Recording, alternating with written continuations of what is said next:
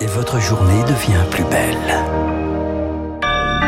Soyez les bienvenus si vous nous rejoignez sur l'antenne de Radio Classique. Nous sommes Radio Classique, nous sommes le jeudi 19 mai et il est 7h30. La matinale de Radio Classique avec Renaud Blanc. Et avec Marc Tédé pour le journal. Bonjour Marc. Bonjour Renaud, bonjour à tous. Ce sera une des priorités du nouveau quinquennat, la lutte pour améliorer le pouvoir d'achat des Français qui se dégrade alors que l'inflation avoisine les 5%. Et c'est dans ce contexte que les prêteurs sur gage voient leur clientèle augmenter. En effet, plus 10% depuis janvier à Toulouse, plus 17% à Rennes en un an.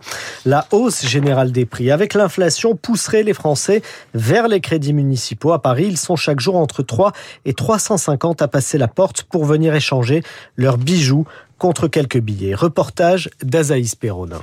Merci madame. Fanta range précieusement dans son sac les 300 euros qu'on vient de lui prêter. Elle les a échangés contre ses bijoux auxquels elle tient beaucoup. C'est parce que j'ai eu des impayés par rapport à EDF. Je viens juste euh, prendre un peu d'argent pour pouvoir régler ma facture. Vous devez la payer d'ici quand cette facture? Euh, D'ici la semaine prochaine. Cette nourrice a un an pour venir les racheter avec intérêt. Sinon, il faudra renouveler le prêt. C'est ce qu'a fait Amélie pendant 5 ans. Aujourd'hui, sa situation lui permet enfin de récupérer ses bijoux. J'ai l'impression d'être rentrée dans un magasin, d'avoir racheté quelques petits bijoux de famille. Mais il me manquait énormément. Hein. Quand c'est une perte de, de soi-même, et on perd pas sa dignité, mais disons qu'on est, on est faible. Quoi. Comme elle, 9 personnes sur 10 finissent par revenir chercher leurs objets.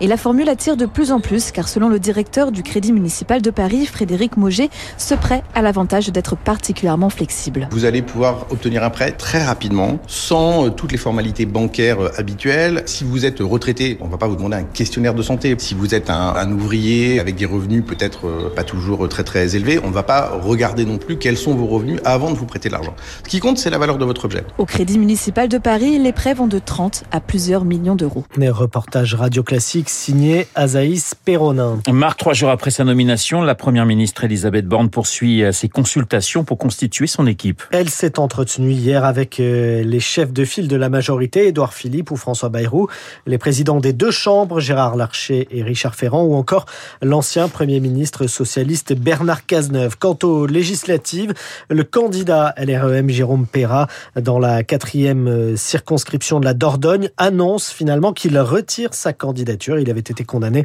en 2020 pour des violences envers une ex-compagne. Le maintien de sa candidature avait suscité une série de critiques. Parmi les dossiers que la nouvelle première ministre aura à gérer, le plan social annoncé hier par le groupe Valourec. Le fabricant français de tubes en acier sans soudure va supprimer 2950 postes dans le monde, dont 300 en France. Valourec annonce également la fermeture de son usine de Saint-Saulve, près de Valenciennes. Le site employé encore 104 salariés. La direction les États-Unis à présent, où le président américain annonce un plan pour sortir de la crise du lait infantile. Une question dont nous vous parlions hier sur l'antenne. Cette crise a ébranlé politiquement Joe Biden.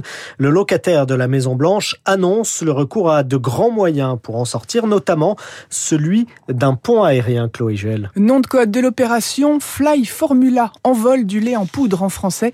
Et il y a urgence, les rayons se vident dans les magasins aux États-Unis. La semaine dernière, 43% du lait infantile était en rupture de stock. Alors ce pont aérien, c'est la première solution au casse-tête trouvé par le président américain. Le ministère de la Défense va utiliser ses contrats avec des compagnies aériennes commerciales de fret pour transporter du lait infantile provenant d'usines à l'étranger. C'est un procédé auquel Washington avait eu recours pendant les tout premiers mois de la pandémie de Covid pour se fournir en masques. En plus de ce pont aérien, Washington va utiliser un second outil. Il s'agit d'une loi datant de la guerre froide, le Defense Production Act. Cela revient à demander aux entreprises de prioriser et d'affecter leurs ressources à la production des ingrédients clés du lait pour bébé, de quoi accélérer sérieusement les chaînes d'approvisionnement. Précision signée Chloé Juel. Vous écoutez Radio Classique, il est 7h34 en Ukraine, un mois après la France. Les États-Unis ont rouvert hier leur ambassade à Kiev. Oui, tout comme Paris, Washington avait décidé au début de la guerre de déplacer sa représentation à Lviv, ville située à proximité de la frontière avec la Pologne. Et par ailleurs, le président américain Joe Biden reçoit aujourd'hui les dirigeants suédois et finlandais sondé, candidat à une adhésion à l'OTAN. Sur le terrain, dans le Donbass, les Ukrainiens opposent une résistance féroce à l'armée russe. Européens et Américains promettent de nouvelles livraisons d'armes. Hier, par exemple, l'Union européenne a annoncé une accélération des envois de matériel militaire pour un total désormais estimé à 500 millions d'euros. Une mobilisation occidentale pour mettre l'armée russe à genoux. C'est ce que promet Washington. Une victoire totale, seule solution viable selon Nicolas Tenzer, spécialiste des relations internationales à Sciences Po faut aider les Ukrainiens à gagner la guerre, c'est-à-dire à reconquérir totalement le Donbass et la Crimée. Parce qu'un conflit gelé, euh, ça voudrait dire une sorte de retour à la situation euh, d'avant le 24 février. Ça voudrait dire un foyer de déstabilisation euh, en Europe. Ça voudrait dire une épée de Damoclès sur la tête de l'Ukraine. Une victoire totale, ce serait un très bon signe, le signe de la fin des conflits, ou en tout cas d'un apaisement des conflits. La Russie de Poutine perdrait en grande partie son prestige auprès de certains pays comme la Hongrie, euh, ou la Serbie. Ça pourrait être un bon indice de changement. Ce serait une bonne chose. Propos recueillis par Eric Kioch. La situation en Ukraine où plus de 13 millions et demi de personnes ont dû fuir leur domicile. 8 millions euh, d'entre elles se sont tout simplement déplacées à l'intérieur même du pays. Un phénomène en augmentation au niveau mondial. On a ainsi compté l'an dernier près de 60 millions de personnes déplacées à l'intérieur même de leur pays. C'est 4 millions de plus que l'année précédente. C'est ce qu'indique l'Observatoire Des situations de déplacement interne. Les zones les plus touchées sont l'Afrique subsaharienne, l'Afghanistan ou encore l'Asie-Pacifique en cause des conflits ou des catastrophes naturelles.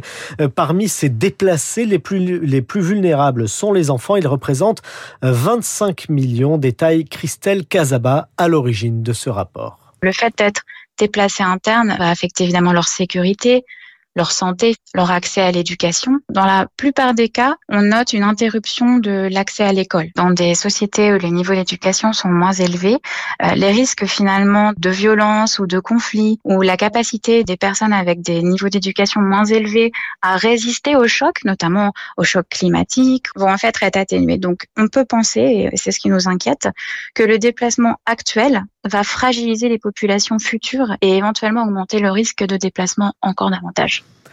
Euh, on termine ce journal avec une disparition, celle de Françoise Rudetsky, fondatrice de l'association SOS Attentat. Elle est décédée dans la nuit de mardi à mercredi à l'âge de 73 ans. Elle-même avait été blessée lors d'un attentat en 1983.